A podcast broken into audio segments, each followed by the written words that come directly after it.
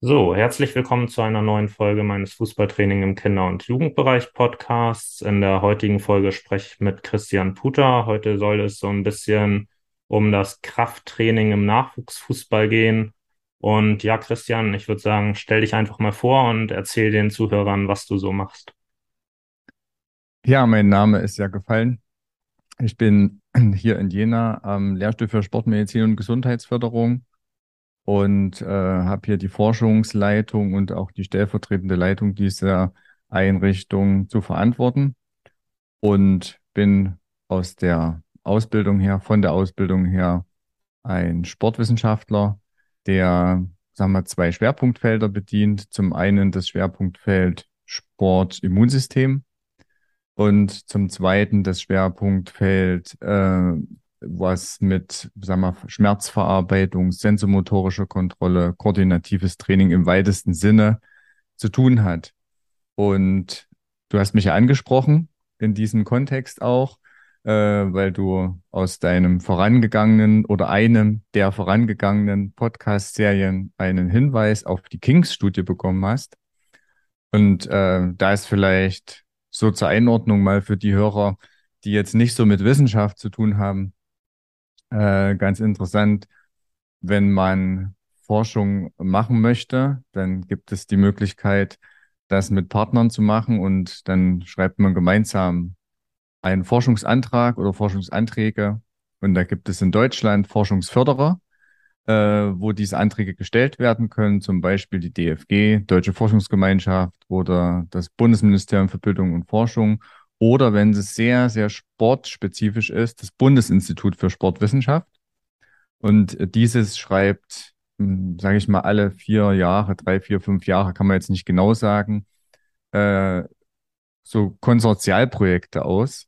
Man sagt dazu WVL-Projekte, äh, die im wissenschaftlichen Verbundsystem Leistungssport eine Rolle spielen. Und dort sind mehrere Partner drin. Und wir haben mit der Kings-Studie, äh, dort den Zuschlag bekommen in einem Wettstreit mit anderen Wissenschaftlern und führen diese Studie Kings Krafttraining im Nachwuchsleistungssport seit mehreren Jahren durch. Und dort drinnen, in dieser Kings-Studie, in diesem Forschungsantrag, gibt es mehrere Partner und wir sind also ein Konsortium und zu diesem Konsortium zählt der Boris Granacher, ehemals in Potsdam, jetzt an der Uni Freiburg, dann der Diamant des Arampazes an der Humboldt-Universität Berlin, Humboldt-Universität zu Berlin, dann der Bernd Wohlfahrt und der Charité und der Michael Kellmann aus der Uni Bochum und wir in Jena und zukünftig wahrscheinlich noch mit einem Projektpartner aus Mainz, dem Mark Pfeiffer. Und wir haben unterschiedliche Schwerpunkte in dieser Kings-Studie, wo Krafttraining im Nachwuchsleistungssport ein zentraler Aspekt ist und bearbeiten dort immunologische Aspekte, Aspekte des sogenannten Concurrent Training, das heißt Kraft- und Ausdauertraining in Kombination, was für Fußball eigentlich hm, häufig relevant oder interessant sein könnte, auch im Nachwuchsbereich. Wir beschäftigen uns über die Arbeitsgruppe aus Berlin, Diamantes Arampazitz mit Muskel- und Sehnenanpassungen. Äh, das ist auch aus verletzungspräventiver Sicht eine interessante Geschichte. Der Bernd Wohlfahrt beschäftigt sich mit äh, verschiedenen Beanspruchungsmodellen aus sportmedizinischer Sicht in der Charité. Und äh, Michael Kämmann in Bochum äh, untersucht mit uns gemeinsam die Anpassungen mittels äh, Fragebogenmethoden, die im Nachwuchsleistungssport, äh, ja, muss man sagen, nicht so etabliert sind oder weniger entwickelt sind. Und so haben wir dann mit dem Urs Granacher zusammen zum Beispiel Fragen zum Krafttraining, zum Concurrent Training, zur Auswirkung von Krafttraining, zur Verletzungsprävention, die wir in der Studie beantworten. Nun hast du ja schon angesprochen, dass mehrere Personen an der Kings-Studie beteiligt sind. Und es hat ja einen Grund, dass wir beide uns jetzt unterhalten, nämlich hast du dich mit dem Krafttraining im Nachwuchsfußball so wie ich jetzt informiert bin, auseinandergesetzt. Und da wäre natürlich erstmal für die Zuhörer spannend, wenn du vielleicht nicht zu wissenschaftlich und zu kompliziert, so dass das für die zugänglich ist, ähm, erklärst, was ihr da in diesen Studien und, oder in der Studie ähm, genau gemacht habt, mit welchem Forschungsziel ihr da rangegangen seid. Mhm. Zum einen äh, ist dort ein Ziel, im Nachwuchsleistungssport im Fußball ähm, zu verstehen, dass nach dem Modell, was wir in der Kings-Studie gemeinsam entwickelt haben, was auch publiziert ist, Entschuldigung, zum Nachlesen, ähm, dass die sogenannte äh, Peak Height Velocity oder der Zeitpunkt des maximalen Längenwachstums, das Stichwort ist biologische Reife, äh, ein wichtiges Moment ist, den im Nachwuchsbereich zu kennen, da in diesem Moment, in diesem Zeitpunkt, ein Jugendlicher, ein Jugendlicher ein Zeitfenster hat, wo er das größte Längenwachstum hat. Das ist beispielsweise beim Mädchen etwas eher als bei Jungs. Und das bedeutet, dass man eben, jeder kennt das aus seiner Vergangenheit, mal im Jahr plötzlich drei, vier, fünf, manchmal auch mehr Zentimeter wachsen kann. Und da gibt es so ein Zeitfenster. Und dieses Zeitfenster nennt man äh, ja den maximalen Wachstumsspurt. Und um dieses Zeitfenster drumherum, davor und danach, äh, haben sich äh, vielleicht vor unserer Studie, wenn man so will, äh, nur die Briten relativ gut damit beschäftigt, mit dem Wort Lloyd. Was passiert eigentlich vor und nach diesen äh, Wachstumsphasen bezogen auf Krafttraining? Welche Krafttrainingsform kann ich anwenden? Äh, ist sozusagen Krafttraining schädlich? Äh, das ist eine Frage. Äh, ab wann kann ich anfangen mit Krafttraining? Sollten äh, Mädchen und Jungs vergleichbar starten? Ist es sicher Krafttraining in diesen vor, während und nach dieser biologischen Reifephase? Das ist also ein Punkt. Also der Denkansatz beginnt mit dieser biologischen Reife und damit, dass man die erstmal bestimmt. Kann ich gleich noch was dazu sagen, wie man das macht.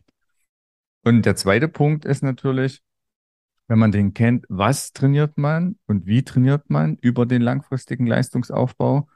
Das ist gerade im Fußball eine wichtige Komponente, da äh, Nachwuchsfußball äh, oft äh, kein gutes Beispiel ist, da es äh, bezogen auf Spezialisierung und multisportive Ausbildung, weil sehr, sehr früh sehr, sehr viel speziell gemacht wird schon.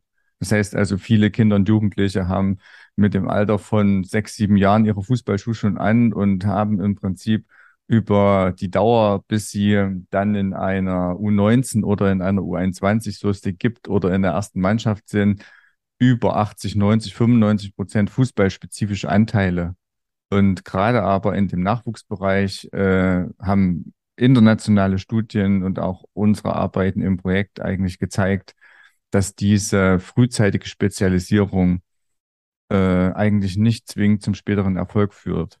Das kennt man ja auch mit Zahlen des DFB, wenn ich mich richtig entsinne, sind es 0,1 oder noch weniger Prozent, die dann aus so einem Nachwuchssystem auch den Sprung schaffen. Und das hat mit vielen Faktoren zu tun. Ein Faktor ist aber diese frühzeitige Spezialisierung. Und ein zweiter Faktor damit verbunden ist auch, dass man, wenn ich frühzeitig zu viel im Fußball mache, wenig Augenmerk auf athletische, auf Krafttrainingsaspekte lege, die eigentlich bis zum grob orientiert nach der nach der, äh, nach der Phase des größten Längenwachstums zwischen 14 und 16 Jahren, 17 Jahren, ähm, auf gar keine Rolle spielen. Und das ist ein Problem. Außerdem beschäftigen wir uns in der Kings-Studie auch mit immunologischer Anpassung. Wir haben ja oft eine intervallartige Belastung im Fußball und ähm, die eines der wenigen Regenerationsmaßnahmen, die oft existiert, ist Schlaf. Ist auch die wichtigste Regenerationsmaßnahme. Und äh, wenn man sich in diesen Nachwuchsleistungszentren hier in Jena, kann ich das relativ gut einschätzen, in anderen vielleicht weniger gut, äh, anschaut, wie mit dieser Ressource Schlaf als Regeneration, immunologische Regeneration umgegangen wird äh, und welche Rahmenbedingungen dafür sind, sind die teilweise sehr verbesserungswürdig äh, für die Kinder und Jugendliche in diesem äh, Sport, der durch ganz lange äh, Wochenenden, ja, von einem Jahr vielleicht 30 Wochenenden unterwegs oder mehr und dann in der Woche drei bis fünfmal Training, je nachdem. Und dort spielt der regenerative Aspekt gerade in diesen Phasen der Entwicklung vor und nach diesem maximalen Längenwachstum eine entscheidende Rolle. Und mit dem Schlaf verbunden auch eben die immunologische Regeneration, die äh, letztendlich nach jedem Training eine Auslenkung des Immunsystems, also eine Entzündung, die man setzt. Äh, das ist nichts Schlimmes, was physiologisches oder was Natürliches, aber diese Entzündung muss sich wieder einregulieren können und dazu braucht es zum Beispiel Schlaf. Also diese beiden Aspekte sind der Fokus bei uns. Ja, jetzt hast du ja schon sehr viele Punkte angesprochen. Ich habe mir so ein paar Sachen rausgeschrieben, auf die wir mal eingehen könnten. Und eine Sache, die du angesprochen hast, war die Sicherheit des Krafttrainings im Nachwuchsfußball. Da gibt es ja viele Mythen, das sage ich jetzt einfach mal so wertend, die da kursieren. Einer ist zum Beispiel der Einfluss aufs Wachstum durch das Krafttraining, der da so rumgeistert. Vielleicht kannst du mal auf ja so gängige Mythen eingehen, die es so rund um das Krafttraining gibt und die dann entkräften und wieder eigentlich der wissenschaftliche Stand ist. Ich glaube, was wichtig ist, mache ich gerne, ist, dass man erstmal äh, Krafttraining differenziert.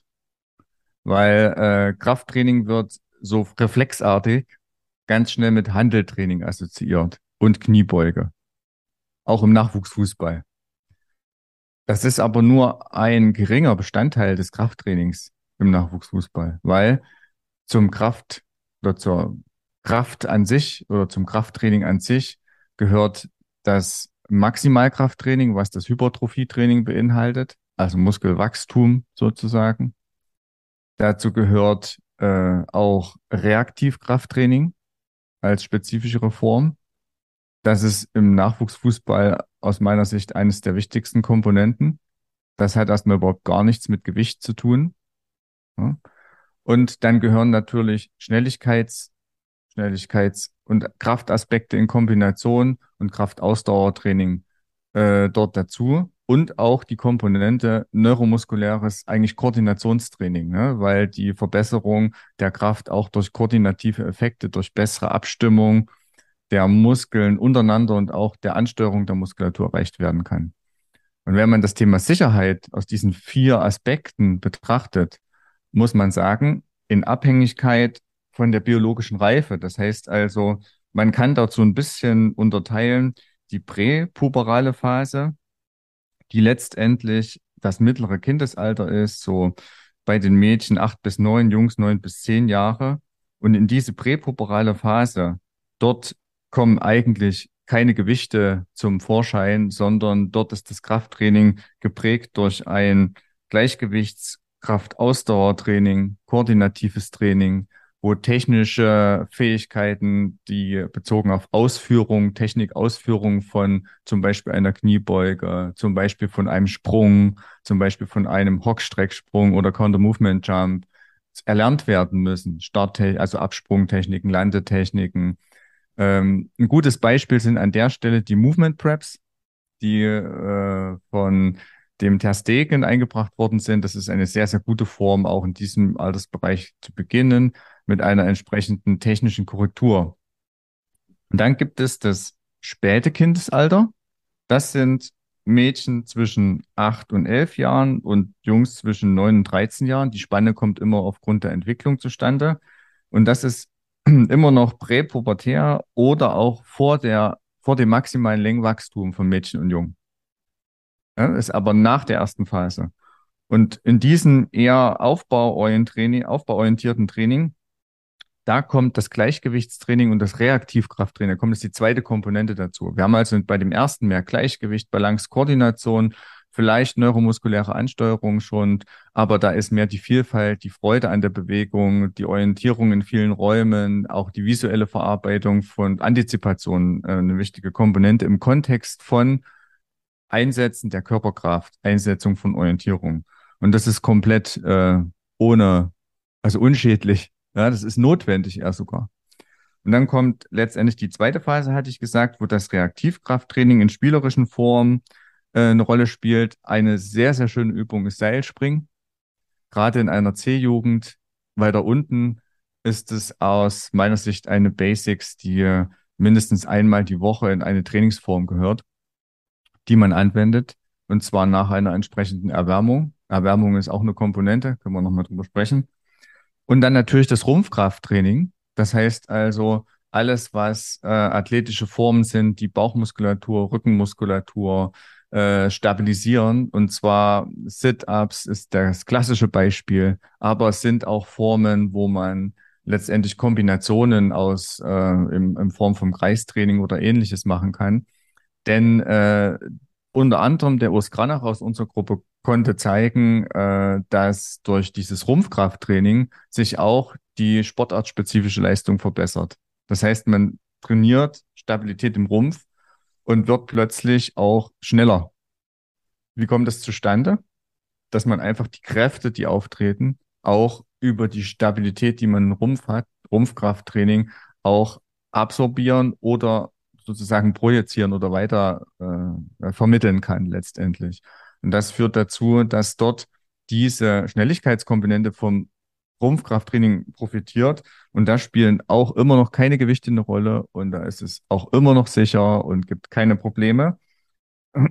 Hier kommt man dann dazu auch noch zum Kraftausdauertraining, vor allen Dingen mit dem eigenen Körpergewicht oder mit einfachen Zusatzgeräten. Und da ist eins der wichtigsten Zusatzgeräte zum Beispiel der Fußball.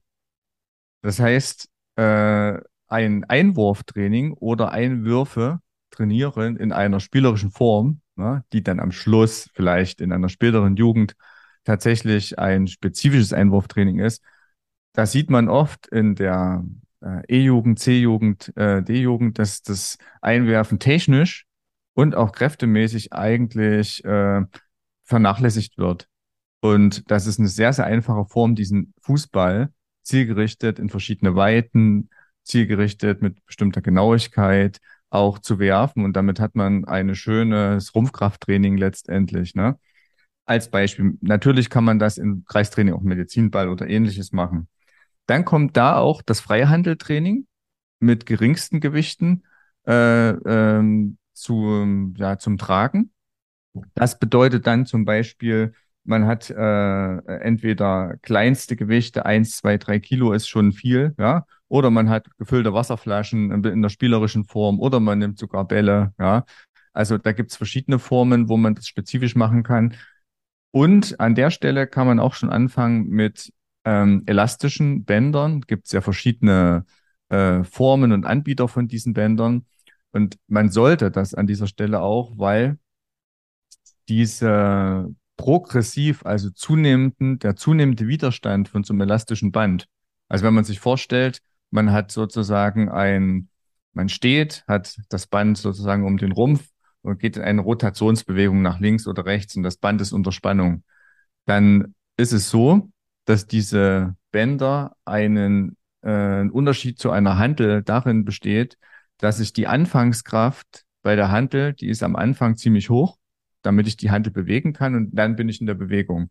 Währenddessen bei den Bändern ich äh, mit zunehmender Dehnung des Bandes eine Steigerung der Kraft letztendlich habe, die ich benötige. Und das ist viel adäquater für die Muskulatur sich anzupassen und auch gelenkschonender. Und gleichzeitig sind mehr Freiheitsgrade durch äh, Störungen, die man über das Band applizieren kann, möglich. Also das sind Dinge, die in dem Alter weiblich 8 bis 11, männlich bis 13 Jahre eine Rolle spielen. Und man kann dort beginnen schon auch für eine klassische Übungsform, nämlich die, das, eine Kniebeuge aus dem ähm, äh, olympischen Gewichtheben. Das ist eine bestimmte Technik. Diese Technik schon zu erlernen. Und zwar mit einem Besenstiel oder ohne irgendwelche äh, Zusatzmaterialien. Das sollte man auch frühzeitig tun, um dort technisch sauber zu sein. Wir haben im Moment in der Kings-Studie eine interessante Komponente, die wir untersuchen. Und zwar, die ist auch in unserem Modell drin, die sogenannte Krafttrainingskompetenz. Das ist also eine Idee, die aus der Gruppe ähm, vom Urs Granacher eigentlich zustande kam, wo wir jetzt gemeinsam mit zwei Kollegen, äh, mit dem Herrn Müller und dem Herrn He zusammen dort ein, äh, ein, ein Rating-System aufbauen, weil man muss ja die Kompetenz irgendwie beurteilen. Und da fällt auf, dass wenn man äh, in verschiedenen Stufen Übungsformen macht, zum Beispiel ein Liegestütz, ja, zum Beispiel einen Hang- und einen Klimmzug, ähm, dass es gar nicht so einfach ist, die technischen Kriterien zu definieren und auch zu beurteilen für einen Trainerin, Trainer oder für eine Person, die sie durchführt, dass sie auch korrekt sind. Und dort wird oft, sagen wir, in der Praxis geschludert, weil der athletische Teil äh, oder dieser, ja, im Fußball ist es der athletische Teil, so wird er definiert, oft nicht im Fokus des Trainers steht, sondern das macht entweder ein Athletiktrainer oder man lässt es alleine machen und bereitet sich schon auf den Hauptteil vor. Und das ist ein großes Problem, weil dort sollte eigentlich das Hauptaugenmerk dann stehen, dass man saubere Bewegungsausführung hat und so weiter. Und dann kommt eigentlich die Phase dieses Längenwachstums. Das ist die Phase 10 bis 11, 18 bis 19 Jahre. Das heißt also bei den Mädchen. Ne? Und bei den Jungs ist es 12 bis 13, 19 bis 20 Jahre. Wir kommen nachher nochmal genau auf das Fenster, weil Jungs und Mädchen lassen sich ein bisschen besser eingrenzen als das breite Spektrum, aber es gibt dort eben in der biologischen Entwicklung äh, große Unterschiede. Und in diesem Art Anschlusstraining, da haben wir Gleichgewichtstraining, Reaktivkrafttraining, Rumpfkrafttraining, Freihandeltraining. Das kommen die Komponenten wieder. Na? Und dann kommt hier eigentlich schon das sportartspezifische Krafttraining äh, dazu wo zum Beispiel gegen Widerstände gearbeitet wird. Man denkt an Zweikampfsituationen, äh, wo man auch wieder mit solchen elastischen Bandsystemen sich hilft. Und es kommt das Sehnenadaptationstraining dazu. Das ist also auch ein Bestandteil des Krafttrainings, denn wir haben über die äh, in unserer in unserer Kings-Studie vor allen Dingen durch die Gruppe vom Diamantes Arampazis kennengelernt, dass Muskeln und Sehnen unterschiedliche Anpassungen an, an ähm, Stimuli haben. Das heißt also, oft ist es so, dass der Fokus auf der Anpassung der Muskulatur liegt und die Sehne aber nicht mit dem gleichen Stimulus, nämlich mit der gleichen Densität, gleichen Dauer sich anpasst. Und dann gibt es ein Missverhältnis zwischen Muskel und Sehne. Und dieses Missverhältnis führt oft zu Ansatzproblemen. Ja? Ansatz an der, am, am Knie, Ansatz an der Achillessehne, äh, gerade im Nachwuchsbereich ist das ein sensibler Bereich. Ne? Also ist das auch eine Verletzungsprophylaxe und es ist natürlich eine spezifische Anpassung, denn äh, man dieses Muskelsehne-Interaktion, die muss richtig gut funktionieren, weil ja durchaus ein, sage ich mal, ein D-Jugendspieler, ein ein, äh, sage ich mal, ein U16-Spieler, U15-Spieler, ja, vielleicht sogar U14 schon, wenn der mit maximaler Geschwindigkeit den Ball trifft, dann kommt der schon auf 80 km/h vielleicht, vielleicht 95 km/h. Das heißt, die Beschleunigungsleistung des Muskelsehnenapparates ist immens und dann, und das ist das Wichtigere, die Abbremsleistung eben auch. Und aus diesem Grund muss man dort diese Komponenten einbauen. Und dann kommt der Bereich größer 19 Jahre, also 18, 19 Jahre, äh, wo es letztendlich nachpubertär ist, wo eigentlich dieses klassische Maximalkrafttraining mit Gewichten, also Kniebeuge mit Gewicht, olympisches Gewichtheben erst eine Rolle spielt. Und wenn man das Krafttraining so aufbaut, da sieht man, dass bevor man zu einem handelorientierten Training kommt, was der Schwerpunkt ist, hat man ja drei, mindestens drei Stufen vorher, die durch Gleichgewichtstraining, mit dem eigenen Körperkrafttraining, vor allen Dingen Reaktivkrafttraining für die schnellen Komponenten, wo es um Sprünge und Landetechniken geht, ja, wo es um das schnelle Ansteuern der Muskulatur, um saubere Bewegungsausführung geht, ja, Krafttrainingskompetenz, wo man sich langsam hinentwickelt. Und aus der äh, Sichtweise ist Krafttraining komplett sicher. Das ist nicht nur aus unserer Studie herausgekommen, sondern der Avery Feigenbaum, das ist äh, ein, äh, sage ich mal, eine ausgewiesene Persönlichkeit im Bereich der äh, Entwicklung von Krafttraining im Kind- und Jugendbereich. Der hat also mehrere Übersichtsarbeiten dazu publiziert, wo man sagen muss, es ist auf jeden Fall sicher. Es sollte ein technisch getriebenes Krafttraining am Anfang sein äh, und dann ist sozusagen bezogen auf die, auf die Unsicherheit, braucht man sich keine Gedanken machen. Zwei Anmerkungen noch dazu. Im Fußball, im Nachwuchsfußball wird oft versucht dann zu sagen, okay, also die, die grundsätzliche Kritik im Nachwuchsfußball ist, dass sie oft zu spezifisch, zu früh zu spezifisch ist. Das heißt, man verbringt viel zu viel Zeit in einer fußballspezifischen Form. Damit man mal ein Gefühl bekommt, wir haben dazu auch eine äh, in, der, in der Zeitschrift Leistungssport einen Artikel geschrieben, äh, der Urs Kranacher, der Dirk Büsch und der Jonas Höhne und ich. Und dort haben wir, äh, glaube ich, relativ gut dargelegt, dass eigentlich im langfristigen Leistungsaufbau und das ist ein Wunsch, dass das jeder so sieht, diese spezifische äh, Ausbildung eigentlich erst so richtig beginnt mit einem Anteil von 50 Prozent ab dem Alter von, sag mal, 16, 17, 18. Und das, was wir aber oft im Nachwuchsfußball sehen, ist, dass sehr, sehr früh schon spezifisch ausgebildet wird. Das hat mehrere Faktoren, da will ich mich gar nicht äußern dazu, aber das ist definitiv nachteilig für die meisten. Ja? Und das wiederum erzeugt sicherlich, wenn man sich die Unfallstatistik der BG anschaut, äh, erheblich mehr Verletzungen als ein sicheres Krafttraining äh, über diese Zeit. Ja? Also das spielt eine Rolle. Beim Reaktivkrafttraining wird oft der Fehler gemacht, dass man versucht zu sagen, ich habe eine Trainingseinheit von, sagen wir mal, 60 Minuten und dann wird versucht, dieses Reaktivkrafttraining so kurz nach die Erwärmung zu pressen und dann geht man in den Hauptteil.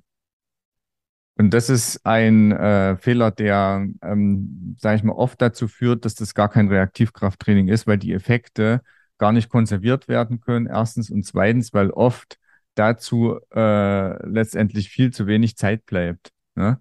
Das heißt also, wenn man Anfänger hat, sollte beim Reaktivkrafttraining eins bis drei Serien a sechs, sechs bis zehn Wiederholungen durchgeführt werden.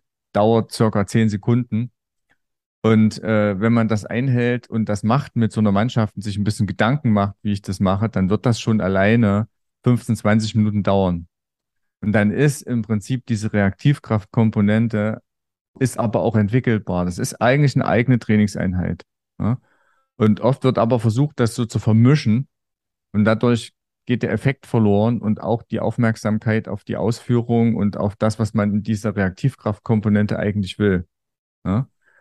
weil danach beispielsweise eine intervallartige äh, Trainingsform kommt, wo man 2 zu 2 oder was weiß ich, 3 zu 3 oder 4 zu 4, aber da ja wahrscheinlich weniger in der, in der C-Jugend äh, unterwegs ist. Und damit wird der Effekt ähm, dieser Anpassung, äh, sag mal, verloren gehen. Vielleicht ein gutes Beispiel dazu ist, äh, dass äh, eine der, der, der Mensch ist so oder die Kinder und Jugendlichen sind so von ihrer Adaptation, dass das, was ich trainiere, auch äh, adaptiert wird. Das heißt also, man, was man auch äh, oft vorfindet, ist, dass zum Beispiel Balanceübungen ja, äh, kombiniert werden mit äh, also Balanceübungen auf einem Bein, auf instabilen Untergrund stehen und so weiter, kombiniert werden mit äh, zuerst koordinat, man sagt dann koordinativ und danach geht man in den Sprint beispielsweise. Ja, Kurzsprints oder sowas, mitten ohne Ball. Und der Körper kann aber sich nur an eins anpassen. Also wenn er, wenn er Balance hat, dann heißt das, dass er sich nicht steif macht, das Sprunggelenk auch nicht steif ist und er sich darin anpasst, nicht umzufallen. Und wenn danach eine Übungsform kommt, die eigentlich das Gegenteil braucht, die braucht nämlich ein steifes Sprunggelenk, schnelle reaktive Ansteuerung dann kann das durchaus dazu führen, dass das widersprüchlich bezogen auf die Trainingsphysiologie ist. Weil die Anpassung an Balance ist Balance, die Anpassung an Steifigkeit oder Sprint ist Steifigkeit, schnelle, reaktive Dinge. Und wenn ich das vermische und einfach in 15 Minuten Erwärmung packe, dann habe ich irgendeinen Mischmasch, ja, aber ich habe nicht das Spezifische. Das heißt, wenn man drei Einheiten hatte in der, hat in der Woche, hat man ein Warm-up-Teil, der sollte so 15 Minuten dauern, 20 Minuten. Ja? Und in diesen Warm-up-Teil kann man am Ende des Warm-ups mal eine Komponente einbauen in der einen Einheit.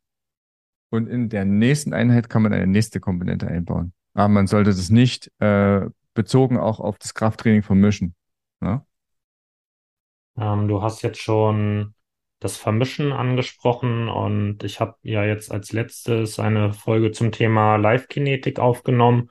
Und da kam das so auf, dass ähm, Horst Lutz, mein Gast, gesagt hat, dass ein oder der Grund, woran es scheitert, wenn es darum geht, mehr zu trainieren, hier oft die Platzkapazitäten sind.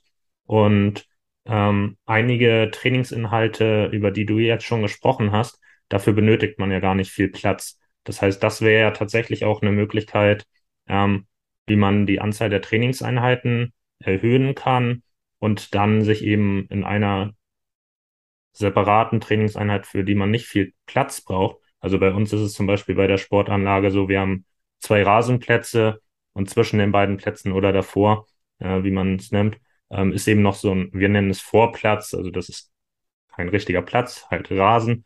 Ähm, und da könnte man solche Sachen ja trainieren. Und da steckt, glaube ich, echt viel Potenzial drin, wie man da nochmal das Training aufwerten kann.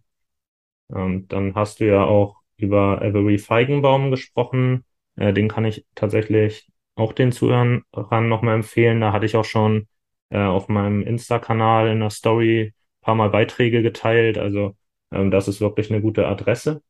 Und dann ähm, hast du darüber gesprochen, worüber ich mich jetzt gerne nochmal unterhalten würde, so ähm, wenn es um die Anleitung geht. Also dass zum Beispiel, keine Ahnung, der Trainer schon den Hauptteil vorbereitet und dann wird das so ja unsauber ausgeführt. Ähm, und nun hat man ja das Problem, wenn man jetzt nicht unbedingt vom Nachwuchsleistungssport spricht, sondern wenn man das vielleicht auch mal ein bisschen auf den Breitensport übertragen möchte, dass da die Trainer jetzt auch nicht unbedingt ähm, optimal im Bereich Krafttraining geschult sind. Ähm, was sind da denn Lösungsansätze? Wie können sich Trainer orientieren, dass die mit ihren Spielern ein sicheres, hochwertiges Krafttraining durchführen können? Ich mache mal ein konkretes Beispiel. Ne? Wir haben in Jena damals noch mit dem Gianluca Fraternali, der ist jetzt beim VfB Lübeck dort in der ersten Mannschaft Trainer, der war bei mir hier in der Arbeitsgruppe und wir haben so ein Konzept äh, für hier in dem Fall den FC KZ Jena entwickelt.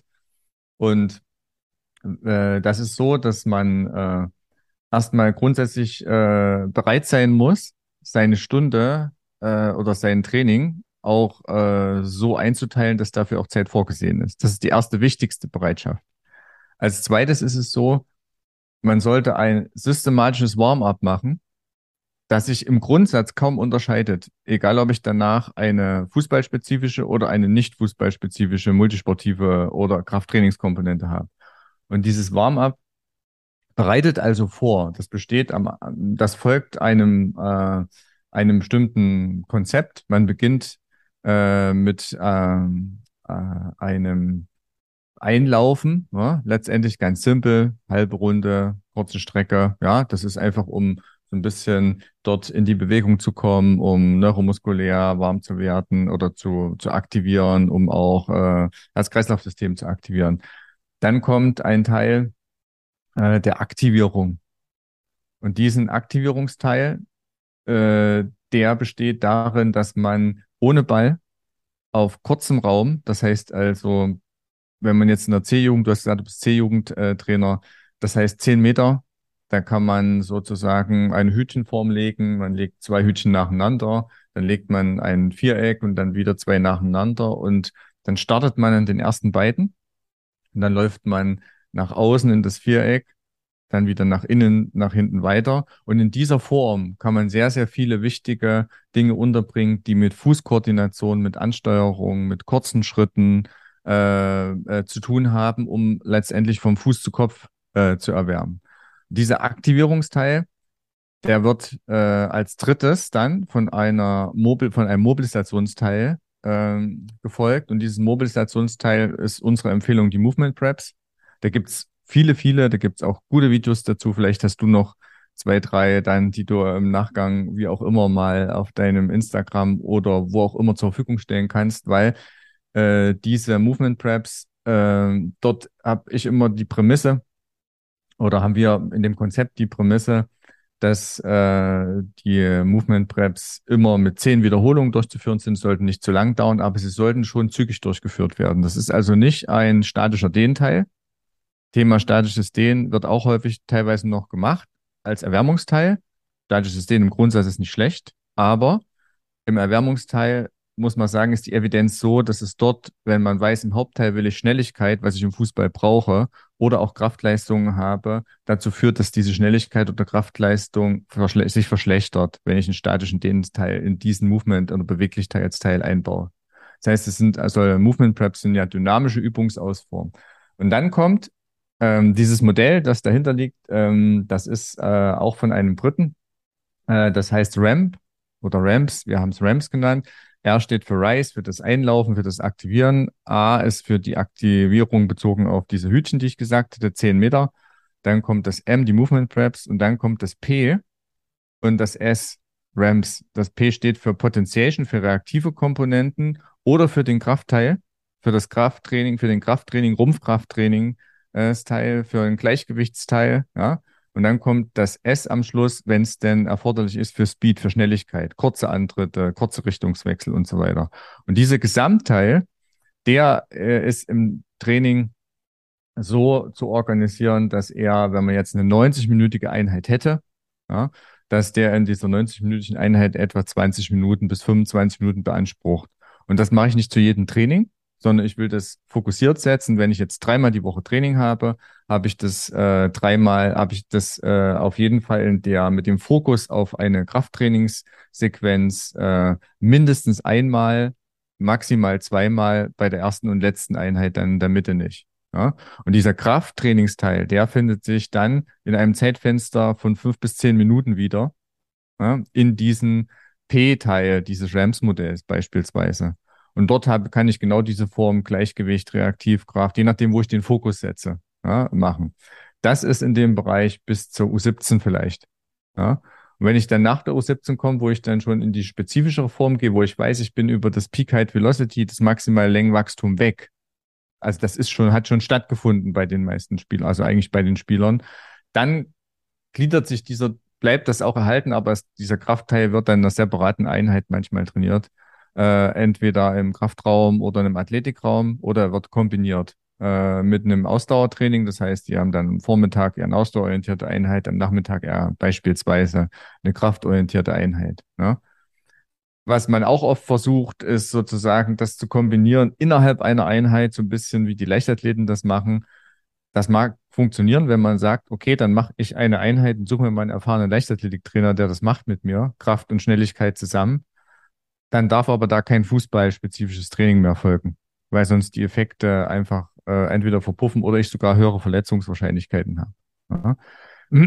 Ansonsten sollte ähm, ich äh, würde einfach diese, äh, gebe dir gern unser, diese Publikation, da sind so ein paar Formen drauf, die kannst du gern dann auch zur Verfügung stellen. Die ist auch Open Access, also äh, ist jetzt nicht lizenziert, also müssen keine also Gebühren oder irgendwas bezahlt werden. Und man sollte sich dann für einen Zeitraum von zwölf Wochen äh, genau für diesen äh, P-Teil Ramps war die Erwärmungsteil für diesen P-Teil so fünf bis sieben Minuten so ein Athletikteil zusammenbauen aus den Beispielen, die da drin sind, ja, aus den einfachen Übungsformen, die da drin sind. Ja. Äh, das wäre wichtig. Beim Anleiten ist wichtig, ich weiß, wie die Praxis ist. Es ist nicht an jeder C-Jugend ein Athletiktrainer dabei, der die ganze Zeit bei der Mannschaft ist. Ja. Das ist, wäre perfekt. Eigentlich ist es um, umso wichtiger dort unten. Aber der Trainer sollte auch diese Sachen gut anleiten, sollte dort insbesondere auf die technische Ausführung schauen. Äh, das Prinzip ist immer äh, lieber weniger und qualitativ hochwertiger als mehr und qualitativ schlecht.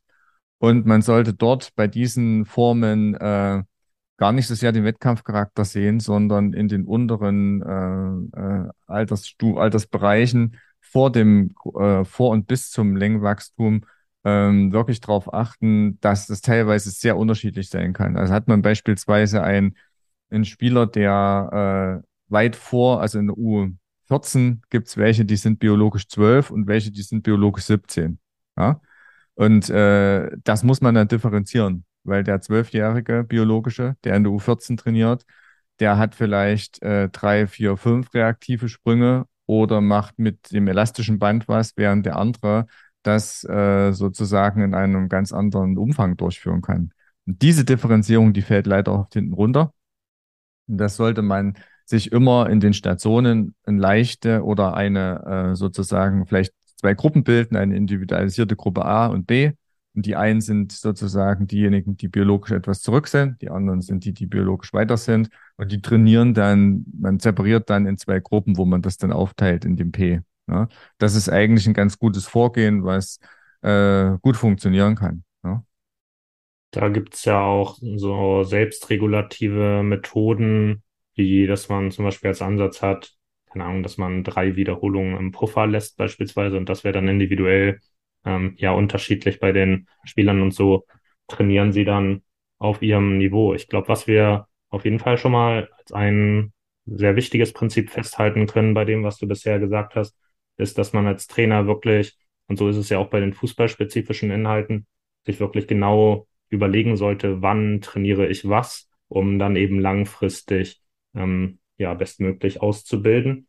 Und da hast du schon darüber gesprochen, dass in den jüngeren Jahren noch nicht mit Gewichten trainiert wird. Ähm, da würde ich jetzt gern noch mal so ein bisschen drauf eingehen, was genau die Gründe dafür sind, weil ich auch schon gehört habe von Wissenschaftlern, dass es jetzt auf jeden Fall auch nicht schädlich wäre und auch einen Nutzen haben kann. Das war aber jetzt natürlich auch nicht ähm, vielleicht unbedingt immer auf ähm, Spielsportarten bezogen, ähm, sondern vielleicht in so einem sehr allgemeinen Kontext. Aber ähm, wenn ich mir jetzt zum Beispiel ein Kreuzheben angucke, was ja auch ähm, schon mal ein interessantes Bewegungsmuster ist, so das nach hinten schieben der Hüfte, ähm, das kann ich ja eigentlich, also da hat es ja schon einen Nutzen, wenn ich ein bisschen Gewicht drauf habe, weil dann die Technik ja auch besser gelernt werden kann, wenn ich mit ein bisschen Gewicht arbeite. Also so ist zumindest mein Kenntnisstand. Ähm, vielleicht kannst du da nochmal drauf eingehen, Mhm. weshalb man da keine Gewichte nutzt. Ja.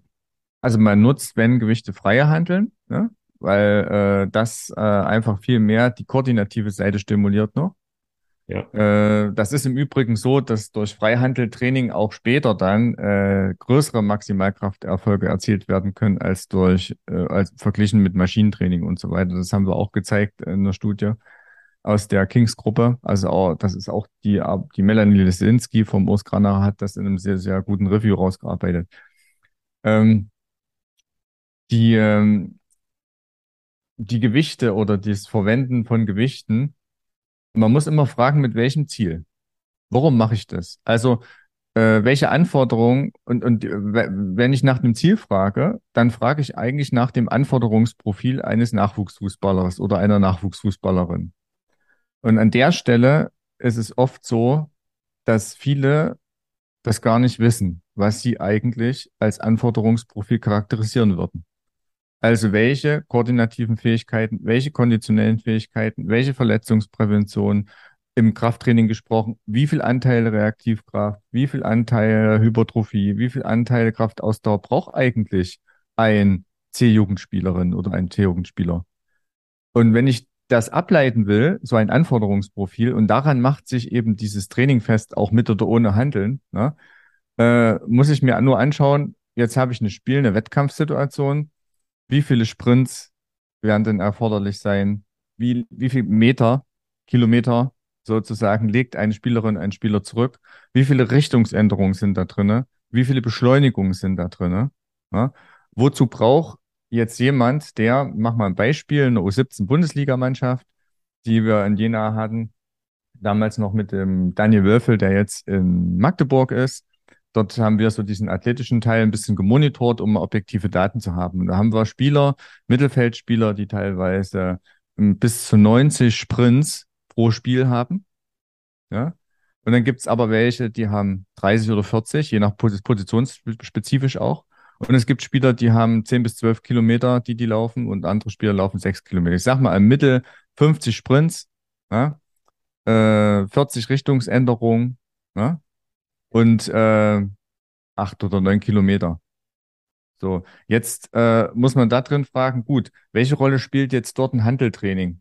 Also was kann das Handeltraining für dieses Anforderungsprofil dieses beispielsweise Mittelfeldspielers jetzt organisieren? Und da muss man sagen, äh, da stellt, da ist es so, ich muss erst die Frage stellen, welche Voraussetzungen brauche ich für das Handeltraining und wozu will ich das? Wenn ich jetzt isoliert ein Kreuzheben mache, um äh, meine Rückenstrecker zu aktivieren. Ja? Ich aber nicht in der Lage bin, äh, 20 Liegestütze zu machen mit meinem eigenen Körpergewicht, dann äh, ist dort eine Diskrepanz, weil das eigene Körpergewicht muss ich beherrschen in allen Situationen, bevor ich mich an solche externen Lasten wage. Und ein isolierteres Training von einem Rückenstrecker, das mag nach einer Verletzung mal sinnhaftig sein. Da kann es sogar sein und hat ein leichtes Gewicht in einem RTC-Konzept aber bezogen auf äh, sozusagen tatsächliche Hypertrophie ist es wenig effizient, äh, bezogen auf das, was die Zielleistung ist. Also wir sehen oft eine Diskrepanz zwischen der Körperathletik, also ich sag mal, Spieler machen oder werden sozusagen, sind auch motiviert und machen Kniebeuge mit, sage ich mal, 30 oder 40 Kilo in der U17, ja, aber können drei Klimmzüge oder fünf oder sieben Und äh, wenn sie 100 Liegestütze am Stück machen sollen, schaffen sie 15. Und das funktioniert dann nicht. Das heißt also, oder dass die Sit-Ups sind nicht entsprechend, äh, die Rückenmuskulatur kann mit dem eigenen Körpergewicht nicht genug bewegt werden. Also ist dieses isolierte Training mit Handel, das ist eine fortgeführte Stufe, um vielleicht noch den Effekt zu kitzeln oder diese wirkliche Hypertrophie, die ich dann brauche, zu stimulieren. Ja? Äh, alle anderen Sachen lassen sich mit elastischen Bändern eigentlich viel besser machen. Ich mache nochmal ein Beispiel. Äh, eine Trainingsform, man hat einen Erwärmungsteil gemacht, danach geht man in eine Passform und in der Passform macht man so, man hat sozusagen zwei Spieler, die stehen sich gegenüber, die passen den Ball und hinter den beiden Spielern stehen weitere zwei Spieler und der jeweilige Passgeber und der dahinter oder Passgeberin und die dahinter haben einfach so ein Däuserband oder so ein elastisches Band im Bauch. Das heißt, derjenige, der den Pass gibt, muss gegen Widerstand gegen das Band angeben, den Pass geben und auf der anderen Seite, der muss den auch gegen das Widerstand annehmen. Und diese Formen sind viel effektiver, weil dort in diesen Formen die intermuskuläre Koordination, die Abstimmung zwischen Muskeln, die Stabilität viel, viel fußballspezifischer trainiert wird, als zum Beispiel jetzt, wenn ich jetzt ein Bauchmuskeltraining oder eine Kniebeuge mache, um die Kniestabilisation zu trainieren.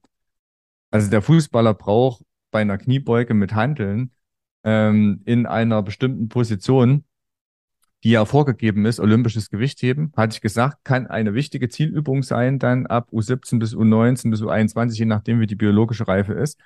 Ähm, aber das muss vorbereitet werden und es muss vorbereitet werden so, dass man die technische Seite vorbereitet. Die kann man ab acht Jahre vorbereiten mit einem Besenstiel beispielsweise. Aber fußballspezifisch muss derjenige ja diese Kraft koordiniert anwenden, um einen Richtungswechsel einzuleiten, um zu stoppen, um eine Umkehrbewegung zu machen, um zweikampfstabil zu sein. Und deshalb sind die Handelformen dort gar nicht so primär äh, bedeutsam. Ja. Das zweite ist einfach ein metabolisches Problem. Ne? Ich baue Muskelmasse auf, was dann ab 17, 18 Jahren bestimmt super gut funktioniert aufgrund der hormonellen Seite. Aber diese Muskelmasse muss ich natürlich im Spiel bewegen und ich darf eigentlich nicht auf Kosten der Geschwindigkeit äh, trainieren äh, auf Kosten der Geschwindigkeit, die ich im Spiel brauche. Und deshalb ist eigentlich Handeltraining gar nicht, ich würde das nicht Ja oder Nein sagen, sondern ich würde sagen, wann ist das spezifische Handeltraining notwendig und zielführend? Und da gibt es eine Komponente, das kann in, nach, einem, nach einer Verletzung sein, wo man ganz gezielten Stimulus geben will. Und das kann dann schon in einer Phase sein, wo man diese Hypertrophie auch stimulieren kann nach der Peak Height Velocity hormonellen Umstellung. Aber es wird immer wieder dieses der Konflikt auftauchen. Ich habe eine intervallartige, teilweise intensiv intervallartige Belastung, äh, die an sich auch, äh, wenn sie gut trainiert ist, im Training Muskelmasse sozusagen stimulieren kann und komme jetzt mit einer Übungsform, mit einer Handelübungsform, die eine ganz andere Geschwindigkeit und Übungsausführung hat und baut sozusagen Muskeln auf, die ich dann aber eigentlich wieder spezifisch lernen muss zu nutzen. Also es nützt keinem äh, Fußballer eine riesen Oberschenkelmuskulatur, äh, wenn er dann nicht äh, die so koordiniert bekommt, dass er auf einem Bein stehen kann oder dass er keine Hamstring-Verletzungen bekommt. Ja? Und das ist so oft die Schwierigkeit. Man braucht sich nur orientieren, sage ich mal, an den, wenn man sich mal an Topspielern orientiert, ne? Da wird man äh, äh, feststellen, dass es sehr, sehr wenige gibt, die mit viel Muskelmasse ich meine nicht mit guter Athletik. Da gibt es sehr viele Spieler, also die eine ausgezeichnete Athletik haben, aber die nicht viel Muskelmasse haben. Die haben so viel, wie sie brauchen. Ja?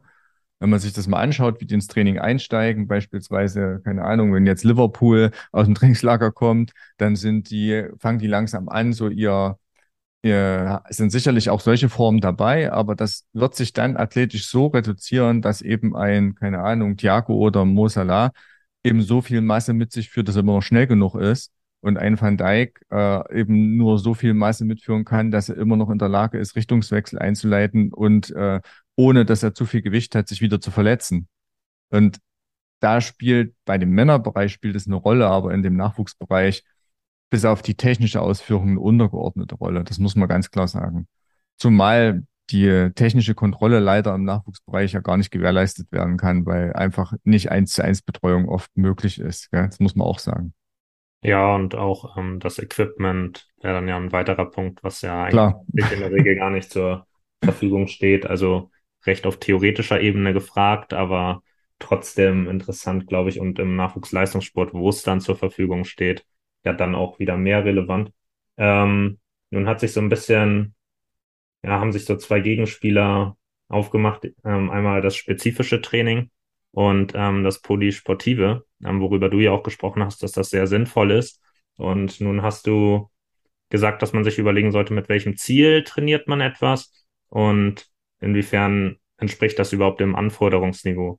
Und das steht da jetzt so ein bisschen vielleicht dann im Widerspruch vermeintlich erstmal ähm, zu der polysportiven Ausbildung, wo man dann vielleicht sagt, okay, jetzt ähm, schwimme ich auch mal mit Fußballern oder keine Ahnung, gehe mal in eine Kampfsportschule und lass die da mal was machen. Ähm, also wie ist da jetzt genau das Verhältnis zueinander, wenn man sagt, mit welchem Ziel gehe ich daran? Das ist eine total coole Frage und die ist äh, wirklich wichtig. Wir haben äh, mit dem Sportgymnasium Jena hier, äh, da ist der verantwortliche Fußball männlich, der Herr Dreitel und der Christian Kuratz für den weiblichen Bereich, haben wir vor anderthalb Jahren ein Konzept genau vor diesem Hintergrund gemacht, weil das ist sicherlich eine Ausnahmesituation, weil es halt ein Sportgymnasium bedeutet, ja, ich habe ein, ein zusätzliches leistungsorientiertes Training, ja, aber äh, da ist genau das gleiche Problem gewesen, dass eben, wenn zu viel permanent spezialisiert trainiert wird, ist letztendlich das zusätzliche Training dann einfach nur noch ein weitergeführtes Mannschaftstraining. Das führt aber langfristig nicht zum Erfolg, weder zum sportlichen Erfolg noch zur Verletzungsprävention, wie man das äh, beobachtet hat. Und es macht vor allen Dingen eins, es macht müde im Kopf. Ja, wenn ich keine Alternativen dazu habe. Und da haben wir so ein äh, multisportives Konzept entwickelt, ähm, das äh, mehrere Komponenten beinhaltet. Und wir sind dort äh, so vorgegangen, dass, wenn man sich mal anschaut, international äh, oder auch äh, im deutschen Raum, gibt es gute Arbeiten, die zeigen eindeutig frühzeitige Spezialisierung. Das heißt also bis beispielsweise in der U17 80, 90 Prozent mit Ball im fußballspezifischen Kontext führt auch zu frühzeitigem Erfolg. Aber nicht zu späten. Das heißt, die Kinder und Jugendliche werden frühzeitig vielleicht den Sprung in ein Nachwuchsleistungszentrum schaffen oder die schaffen, äh, was weiß ich, von einem Nachwuchsleistungszentrum von Jena nach Wolfsburg oder nach Stuttgart oder wo auch immer hin. Ja? Aber die Erfahrung zeigt, dass viele auch wieder zurückkommen. Das sind nicht die, die dann später dort landen. Und das ist, glaube ich, ein Trugschluss.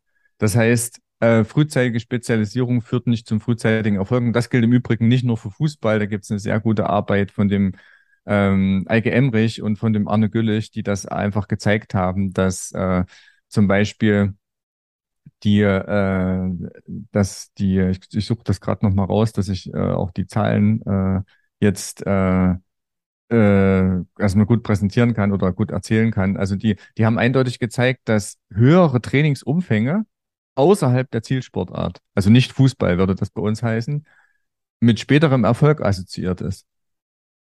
Und wir machen eigentlich im Nachwuchs, in der Nachwuchsausbildung das Gegenteil. Ich weiß, dass die DFB-Akademie und dass die DFB das da auch äh, versuchen, konzeptionell heranzugehen an diese Sache. Ja? Aber das ist im meisten Bereich im Nachwuchsfußball äh, spielt es keine Rolle. Ja?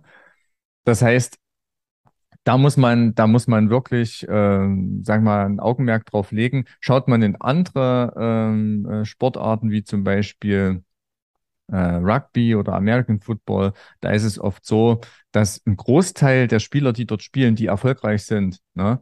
Also es gibt Statistiken, wo, sage ich mal, zwei Drittel bis drei Viertel der Spieler nie in dieser Zielsportart begonnen haben.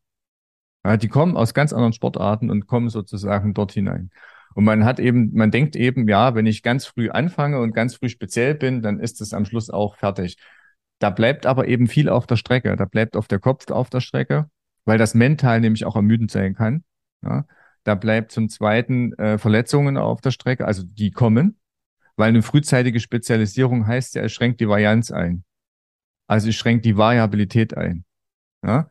Das heißt, einer, der ganz frühzeitig auf rechts festgelegt wird, ja, der wird mit links, also ich meine nicht den rechten Fuß, sondern auf die rechte Außenbahn beispielsweise, ja, der wird sozusagen dort auf der rechten Seite sich einspielen und wenn der mal links spielen soll, kann es sein, dass er sich eher verletzt, als wenn er rechts spielt.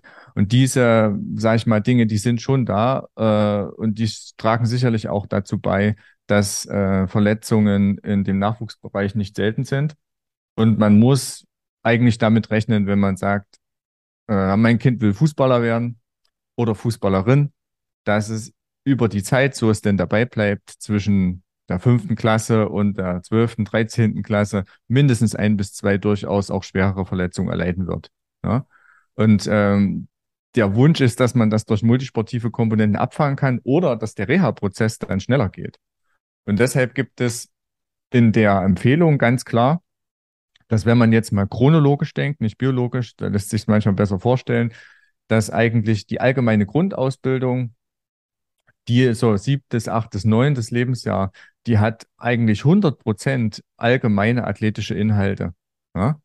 Äh, und äh, das heißt also, das sind auch allgemeinathletische Inhalte, wo der Ball eine Rolle spielt. Ja?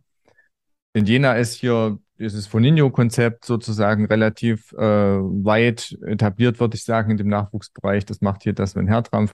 Das wird sehr gut umgesetzt, wo aber auch diese allgemeinathletischen Inhalte davor, danach und in Kombination äh, eine gute Rolle spielen. Und dann hat man ein Grundlagentraining. Und dieses Grundlagentraining ist so zwischen 9 und 12 und 13. Da hat man immer noch äh, 70 bis 90 Prozent äh, allgemeine Athletik und dann 30 bis 10 spezifische athletische Inhalte. Ja?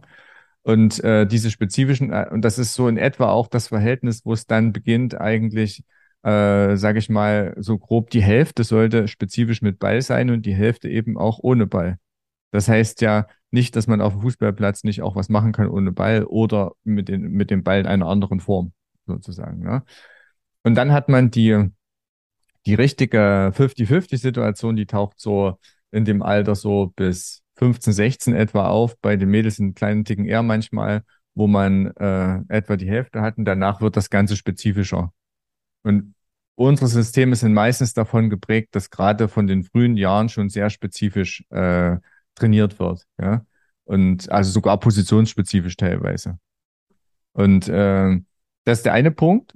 Was Spezifik anbetrifft, der andere Punkt, den ich mindestens für genauso wichtig erachte, ist, dass ähm, äh, eine individuelle Qualität einer Spielerin, eines Spielers, also die individuellen Stärken, ja, äh, da gibt's immer ein Bias drin, weil meistens der eine Trainer, der an der Mannschaft ist, der vielleicht zwei Jahre an der Mannschaft ist, der denkt, dass der das sozusagen erkannt hat und damit werden, mit diesem Bias werden die auch in diesen Richtungen immer nur entwickelt. Und es ist eigentlich kaum verständlich, warum äh, nicht äh, sozusagen die Trainer auch nach ihren Expertisen in der Woche, wenn man zwei, drei Trainingseinheiten hat, einfach mal wechseln. Man hat schon am Wochenende seine Mannschaft beisammen, aber der Input von einem anderen Trainer wird plötzlich ein anderes Individuum bezogen auf Spezifik auch ganz anders entwickeln können. Und dieses einfache Modell, das wird ja beispielsweise in äh, der oder wurde, weiß nicht, ob es jetzt immer noch so ist, in La Masia in Barcelona gemacht, ne, dass eigentlich die Bindung eines Spielers, einer Spielerin an einen, ähm, an einen Trainer äh, bis auf vielleicht einmal die Woche gar nicht stattfindet. Sondern da geht es darum, das breit auszubilden. Und bei uns ist das oft so, dass das nicht der Fall ist, sondern ich habe eigentlich eine Connection zwischen Spieler und Trainer und die führt dazu, dass es schon schnell hochspezifisch wird. Weil der eine Trainer sieht in dem eben und sagt, das ist ein, das wird mal ein ganz klarer Sechser. Das wird mal ein ganz klarer Stürmer. So. Und diese Prägung führt aber dazu, dass genau diese multisportiven Inhalte unter den Tisch fallen. Vielleicht wird er das, aber vielleicht hat er auch ganz andere Kompetenzen und Fähigkeiten. Und das geht eben verloren. Und deshalb ist da, wie kann man das aufbrechen, indem man die multisportiven Anteile äh, hochhält, also in jeder Trainingseinheit sollte ein, gerne auch mit Ball, aber nicht fußballspezifische Komponente dabei sein. Und man sollte auch den Mut haben, einfach die Trainerin oder Trainer mal zu wechseln, weil dadurch die Kinder und Jugendliche profitieren ähm, und plötzlich auch einen ganz anderen Blick bekommen. Weil der eine war eben früher Stürmer und der kann jetzt vielleicht die Defensive ganz anders coachen, aber die in der Defensive haben vielleicht ähm, das, haben die, die größten Ressourcen in der multisportiven Ausbildung, weil sie halt sozusagen äh, immer in Verteidigungssituationen kommen. Und der Trainer hat aber gar nicht die Fähigkeit dazu. Der kann es zwar so im Grundsätzlichen, aber das ist halt eine weitere Komponente. Also so würde ich das eher denken, muss ich sagen. Man sollte dort wirklich aufpassen und wegkommen, weil neben dem, was ich jetzt gesagt hat, ist natürlich auch die Prävention von Verletzungen eine ganz wichtige Komponente. Und da habe ich so ein paar Aspekte, die, glaube ich, wichtig sind. die auch mit Spezifik schon zu tun haben. Ne? Äh, man kann sich so grob merken, dass etwa, und das ist eine große, äh, ich glaube, britische Studie ist das gewesen, von Brenner et al., die haben halt das mal so auf ein, so einen Chart zusammengefasst in ihrer Studie. Und äh, da ist eine Prämisse ein bis zwei Tage Regeneration pro Woche. Aber äh, nacheinander ein bis zwei Tage Regeneration. Ne? Also von mir aus Dienstag, Mittwoch oder irgend sowas. Ne? Der zweite ist, dass sozusagen zwei Monate im Jahr kein sportartspezifisches Training. Ja, dass wir gehen im Nachwuchsbereich jetzt. Ja? Zwei Monate im Jahr kein sportartspezifisches Training. Kann sich jeder selber fragen, mache ich das eigentlich? Und wenn man, wenn man merkt, was der Effekt ist von so einem äh, nicht sportartspezifischen Training, die Kinder, Jugendlichen kommen ganz anders wieder. Die haben wieder Bock, sozusagen, ja? die haben andere Prägung. Integration von präventiven Maßnahmen, Übung und Training und in spezifische Regenerationsmaßnahmen nach Wettkämpfen. Machen wir ein Beispiel, nach einem Fußballspiel, auch im, im C-Jugendbereich, ist man auswärts gewesen, dann wird es mit die Fahrgemeinschaften oder Busse werden organisiert, die Eltern fahren teilweise. Äh, aber Regeneration ist dann oft das Auslaufen barfuß zwei Runden. Und das war's dann. Dann geht's halt in den Bus. Und äh, ich sage ich mal, eine einfache Form, die man sicherlich denken kann, ist, jeder Spielerin, Spieler hat Stutzen. Mindestens zwei haben die meistens. Einen ist im Spielsatz, einen haben sie zu Hause. Und als Regenerationsmaßnahme ist doch kein Problem, wenn ich eine Stunde im Auto sitze, so eine Art Stutzen als Kompressionsstrumpf zu nutzen und den dann auf dem Heimweg einfach anzuziehen. Eine der simpelsten Sachen. Zweite wichtige Sache, Ernährung nach dem Spiel. Das heißt also, äh, dort ein sanft kohlenhydratreiches, also eine Scholle, ähm, wenn es geht ohne Kohlensäure, aber Apfelsaftscholle, Hälfte Wasser, Hälfte Saft, auch ein Energieriegel, das sind Sachen, die man auf dem Heimweg auch zu sich nehmen kann und auch sollte. Ne? Und man sollte sich im Klaren sein darüber, dass man auch eine Belastungssteuerung nach Wettkämpfen hat. Wenn ich weiß, es war ein extrem erschöpfendes Spiel, auch in einer C- oder in einer E-Jugend. Ne? Die Kinder mental, die sind am nächsten Tag und wollen wieder sozusagen. Aber die müssen eben auch mitbekommen, dass ein Tag Pause, wo sie kein Fußball spielen, wo sie Fahrrad fahren, schwimmen gehen, klettern gehen, ja, andere Dinge machen, von mir aus Handball spielen, Basketball spielen, aber kein Fußball spielen, ja, dass das für sie ein Gewinn ist. Ja. Und da ist es so, dass die Belastungssteuerung, das, das ist Aufgabe der Trainer, das zu erkennen. Ja. Äh, wie gehe ich jetzt damit um? Ja. Dann gibt es so eine Maßzahl, die auch angegeben worden ist. Es sollte nie mehr trainiert werden als das Alter in Jahren bis zum 16. Lebensjahr. Also so ein 15-Jähriger sollte nie mehr als 15 Stunden Training haben. Ja? Und das haben wir vorhin gehabt. Sportartspezifisch sollte von den 15 Stunden bei einem 5, also 15-, 16-Jährigen dann etwa die Hälfte bis zwei Drittel sein, der Rest aber eben nicht. Und das heißt dann nicht, dass man sagt, naja, pass auf, dein Sit-Ups und dein Athletik kannst du dann zu Hause machen. Nee, das gehört, wenn ich es gut anleiten will, auch in die Einheit rein. Natürlich, ein U17-Spieler, U19-Spieler hat zu Hause auch noch was zu tun. Ja? Aber man kann natürlich auch den athletischen Teil von 10, 15 Minuten mitgeben. Aber das ist eigentlich nicht das Ziel, sondern das Ziel ist, das ins Training zu integrieren im Nachwuchsbereich. Weil da ist ja der Trainer, der Kompetente, der Fehlerbilder korrigiert, Ausführungen und so weiter. Ja. Also die Verletzungsprävention spielt dort eine große Rolle. Und auch dann, man kann ja Verletzungen auch als Kontaktverletzung nicht vermeiden. Im Übrigen sind aber im Nachwuchsbereich über 50 Prozent Nicht-Kontaktverletzungen. Und äh, da muss man sich Gedanken machen, wo kommen die her? Und diese Nicht-Kontaktverletzungen haben oft mit einer unzureichenden Athletik zu tun. Mit einer schlechten Erwärmung oder einer schlechtesten, mag ich nicht, aber mit einer unangepassten Erwärmung an die Situation. Es kann ein Training sein, es kann aber auch ein Spiel sein, ein Turnier sein, ein Hallenturnier, ja? beispielsweise. Hallenturniere, weiß nicht, wie das so ist. Äh, hoffentlich wird es die dann auch wieder geben, aber beim Hallenturnier ist halt wichtig, dass ich trotzdem eine kurze Aktivierung vor jedem Spiel habe.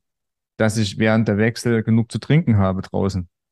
Ja, dass wenn die über die Bande kommen, gleich die Flasche da steht und dann wird kurz getrunken und dann müssen sie ja schon wieder rein. Ja?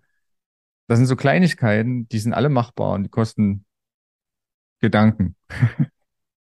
Ich fand auf jeden Fall den Aspekt mit den verschiedenen Trainern sehr interessant, dass man eben nicht die Bindung nur zu einem Trainer hat, sondern es da ja vielleicht auch verschiedene Spezialisten gibt, die dann an verschiedenen Trainingsinhalten arbeiten. Äh, das fand ich sehr spannend. Und dann habe ich noch zwei Rückfragen zu den zwei Monaten äh, nicht sportartspezifischen Training. Also du sagtest dann auch schon, dass sie dann motiviert zurückkommen. Also habe ich es richtig verstanden, dass die zwei Monate dann auch am Stück sein sollen? Das sollte normalerweise nach dem Ende einer Saison am Stück sein. Ja? So ist es gedacht an den Empfehlungen. Und das, das, das funktioniert auch, das macht auch Sinn. Äh, bei den meisten würde das gehen. Ja? Ähm, Gerade bei denen, wo man aber sagt, ja, das sind Talente, die kommen besonders weit, äh, gibt es oft Konflikte diesbezüglich. Also wenn man so denkt jetzt, ja, das ist wir machen Gedankenexperiment jetzt und das ist wichtig, weil die sind natürlich zur Auswahl. Dann werden sie dort gebraucht und dort gebraucht und die merken gar nicht. Also die Frage ist immer, wer hat die Belastungssteuerung dieser Spieler im Blick? Und meistens hat es niemand im Blick und sie selber können es gar nicht richtig reflektieren. Und was passiert ist, dass die zunehmend über die Zeit immer abbauen. Und wir sehen das auch hier bei uns in Jena, dass dann, wenn man solche, sage ich mal, wirklich talentierten und fleißigen äh, Spieler hat, dass die einfach im Kopf dann, also die, das Problem ist, der Kopf kommt dann zuletzt zum Tragen. Und wenn die dann aber im Kopf mental ermüdet sind, gibt es verschiedene Konstrukte dafür, dann funktioniert das nicht mehr. Dann sind die nicht mehr in der Lage, im Spiel eine kreative Leistung zu organisieren. Sie sind nicht mehr in der Lage, sich gut zu positionieren, die Bälle und so weiter. Und diese Phase, die, die, der, da gibt, dafür gibt es schon einen sensiblen Bereich aus meiner Sicht bei diesen durchaus talentierten Spielern, wo man darauf achten muss, dass die wirklich Minimum einen Monat keinen Fußball spielen. Aber das ist wirklich das absolute Minimum.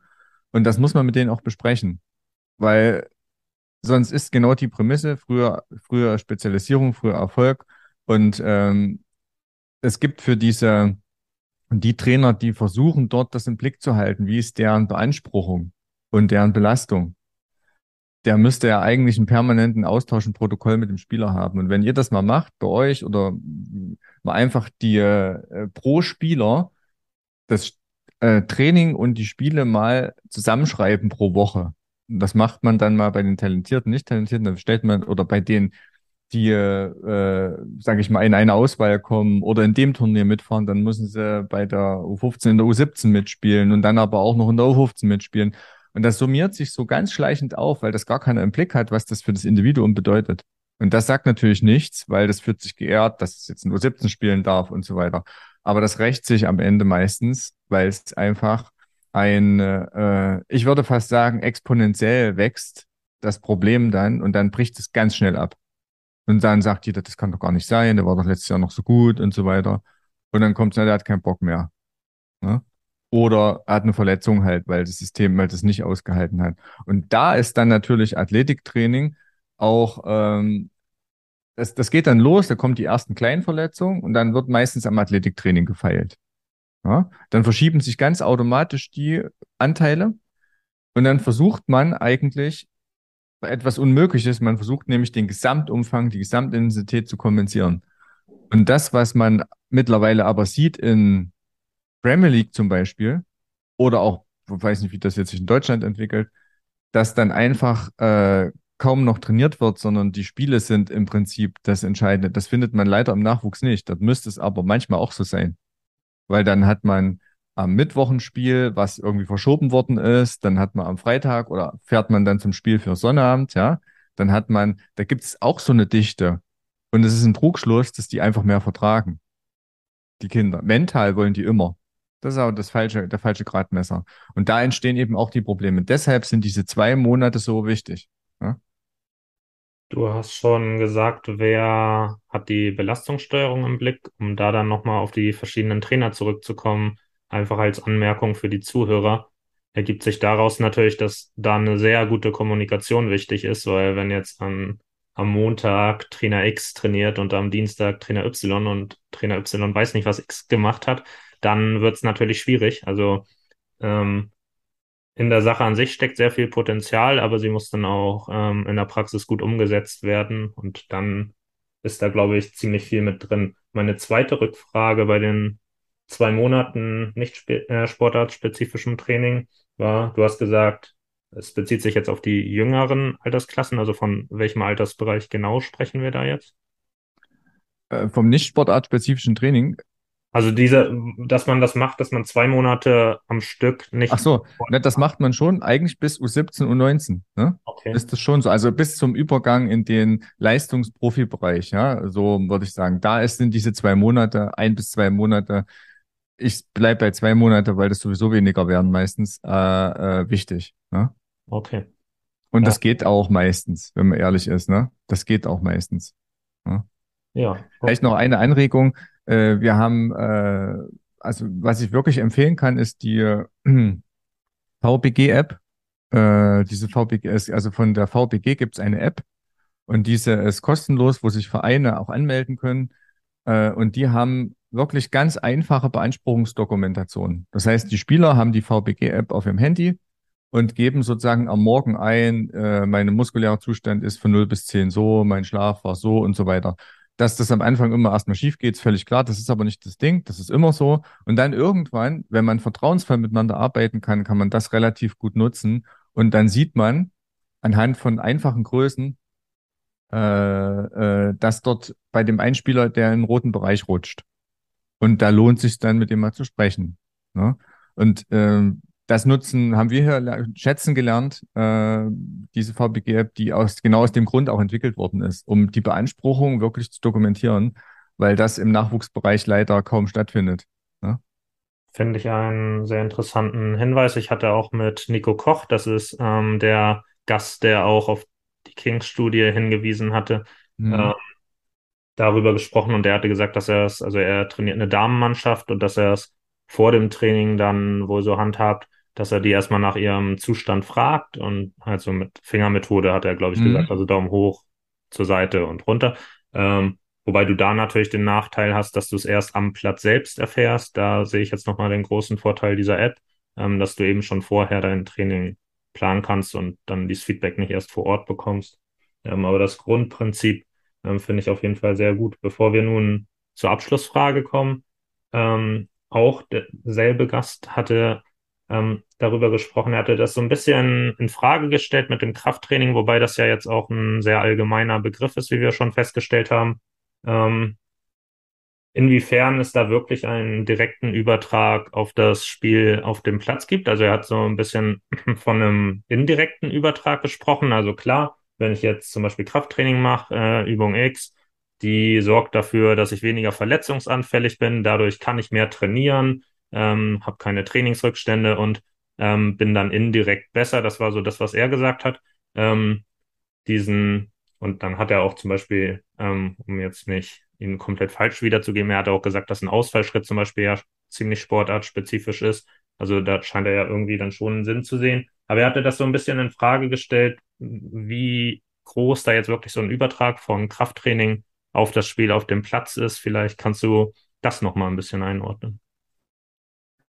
Wenn man jetzt das Krafttraining, wir haben ja jetzt vorhin schon unsere Differenzierungskiste aufgemacht, und wenn man jetzt das handelbasierte Training sieht, äh, letztendlich, oder das maschinenbasierte Training, dann würde ich, äh, dann ist es tatsächlich so, dass es in Studien äh, sehr fragwürdig ist, dass das transferiert werden kann auf das Spiel, weil die, die Antwort ist immer, das Anforderungsprofil der Sportart ist entscheidend.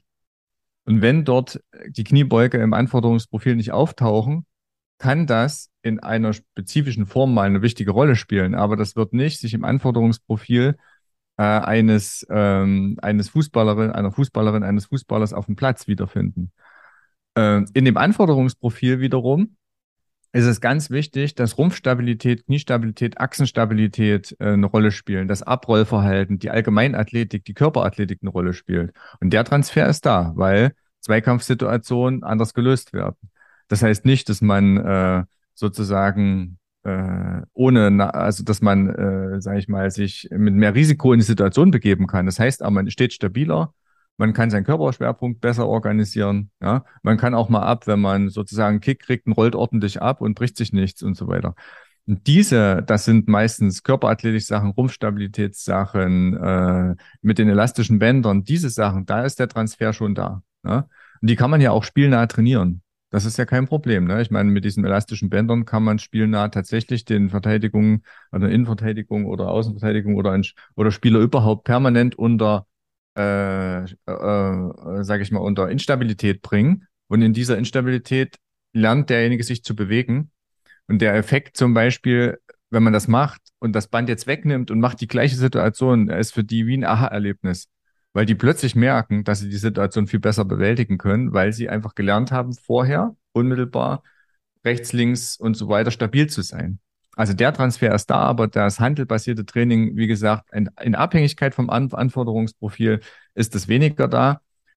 Wenn man jetzt RTC, also Return to Competition oder nach Verletzung Wiedereinstieg betrachtet, da ist der Transfer schon da, weil da kann es sein, dass ich äh, äh, beispielsweise Muskelfaserriss in den Hamstrings, ich auch Nordic Hamstrings mache als Übung und dann ta tatsächlich auch in eine Kniebeugsituation komme, um wieder diese in eine äh, bestimmte Stabilität zu bekommen. Und danach kommen halt wieder andere Formen, wo ich das auf, äh, aufhöre. Aber da spielen diese Komponenten eine Rolle, weil da der Übertrag zum nächsten Schritt schon da ist. Ja? Die Zuhörer einmal die Hamstrings jetzt unter dem Namen nicht kennen, damit ist die Oberschenkelrückseite gemeint. Und ähm, nun hast du schon gesagt, also über dieses Krafttraining mit Gewichten, mit der Hantel ähm, hast du gesprochen.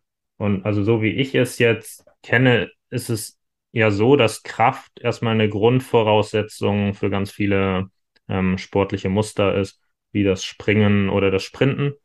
Ähm, und da würde ich jetzt gerne nochmal nachhaken mit diesem ähm, Übertrag dann wirklich auf den Sprint und auf das Springen. Also so wie ich es von Athletiktrainern gehört habe, ist es schon so, dass es Sinn macht, äh, mit Gewichten da eine Basis zu schaffen, aber dass das allein dich jetzt nicht schneller oder höher springen lässt, sondern dass es dann eben den Sprint als Trainingsübung braucht und das den Sprung selbst auch. Ähm, und es dann eben diese Kombination bedarf. Könnte man jetzt trotzdem diese Kraft als Voraussetzung ähm, auch ohne ein Hantel-basiertes Training erreichen? Was wären da Alternativen? Genau. Äh, also erstens ja, es ist ein Muss die Kraft als Grundvoraussetzung zu erreichen. Und da sind am Anfang wirklich, je, äh, wie wir es auch gesagt haben, erstens gleichgewichtsorganisierte Übungen. Da brauche ich ja auch Kraft dazu. Ne? Also äh, wenn man mal, äh, sage ich mal, auf der Stelle steht und hüpft oder springt nach vorn auf einem Bein, stabilisiert das, geht wieder zurück, geht auf das andere Bein. Äh, dass, wenn man das 30 Mal macht pro Seite, dann äh, wird man schnell feststellen, dass dort äh, nicht genügend Kraft da ist, um das 30. Mal auch im C-Jugendbereich auch zu stabilisieren. Ja? Also das ist äh, wichtig. dort spielt es keine Rolle, wenn man, also dort spielen äh, eine, eine, also diese Stabilisierung aus der Bewegung heraus mit dem Körpergewicht ist viel wichtiger als jedes Handeltraining. Ja? Das muss man, also als jede Kniebeuge sozusagen, die ich mache. Nichtsdestotrotz kann die Kniebeuge technisch vorbereitet werden für die spätere Zeit. Gell? Das kann schon wichtig sein, weil man darf nicht vergessen, ein bis zwei Verletzungen wird jeder haben. Ja? Vielleicht sogar mehr. Ja? Das heißt also, der Übertrag zu verstehen, dass Kraft eine äh, wichtigste, also die koordinativen Fähigkeiten ist Kraft, Ausdauer, Schnelligkeit, Koordination, Beweglichkeit. Und Kraft ist eine Grundkomponente äh, und vor allen Dingen in Kombination am Anfang mit äh, Gleichgewicht, ja, mit Reaktivkraft, also Schnellkraft zu produzieren. Ja, und dann später durchaus auch mit externen Lasten. Aber das sind immer die Basis dafür, dass in der Zielsportart das äh, funktioniert. Man sieht das oft relativ gut, ob jemand dort eine gute Ausbildung hat, wenn man sich die Füße anschaut von den Kindern und Jugendlichen. Ohne Fußballschuh, barfuß auf dem Rasen. Und äh, wenn man die Füße stehen sieht und man sieht, dass das Sprunggelenk nach innen wegkippt, ja, dass es sozusagen nach innen reinkippt, äh, oder die Knie Augen, wenn, wenn man die Kniescheibe als Augen sieht, die Knie nach innen schielen ja, und nicht in der Beinachse stehen, dann ist dort als allererstes eine technische Seite notwendig, ein zielgerichtetes Krafttraining in dieser Achse mit dem Körpergewicht, ohne große Zusatzlasten, weil sonst verschlimmert sich das oft. Ne? Sonst geht man dann bei einer Kniebeuge genauso nach innen und fällt zusammen. Und dann hat man die zwar geschafft und kann in dieser Situation Kraft produzieren, aber die Scherkräfte und Probleme im Knie- und Sprunggelenk sind da. Also diese Beurteilung, ob jemand dort gutes Reaktivkrafttraining, gutes Gleichgewichtstraining hat. Und das geht eben nur ohne, meistens ohne Fußballschuhe äh, am besten. Das sieht man an den Füßen und äh, die werden halt da oft leider zu früh eingesperrt. Dann kommen wir nun zur Abschlussfrage, die ich schon angekündigt habe. Das ist immer dieselbe natürlich aufs Thema bezogen. Ähm, und da frage ich immer nach den Top 3 Tipps für Kinder- und Jugendtrainer in Bezug auf das Thema. Genau, also was wären deine drei? Der erste Tipp wäre, dass äh, man über das Gleichgewichtstraining, körperorientierte Training, also Körperkraft, athletische Training, zum Reaktivkrafttraining und dann zum Freihandel und dann zum Handel und Maximalkrafttraining geht. Das ist also eine Linie und da sprechen wir jetzt über einen Zeitraum von einer fünf bis sechs, siebenjährigen bis zu einem 19-jährigen oder einem 19-jährigen. Der zweite Tipp ist ausreichend Zeit ohne Fußball, ohne Spezifik des Fußballs, also multisportiv, zwei Monate im Jahr. Und der dritte Tipp, äh, ausreichend Regeneration. Dafür lieber einmal weniger trainieren oder eine Maßnahme oder äh, auf die Schlafhygiene achten, äh, sind ganz wichtige Komponenten, damit man dort halt auch im Krafttraining weiterkommt.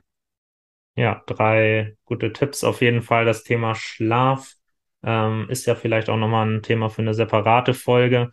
Ähm, das ist jetzt, glaube ich, schon die längste Folge, die ich bisher aufgenommen habe. Danke ähm, für deine Zeit auf jeden Fall. Und ich bin auch schon in Gesprächen mit weiteren Gästen. Also für die Zuhörer, da erwartet euch noch einiges und wir hören uns beim nächsten Mal. Tschüss.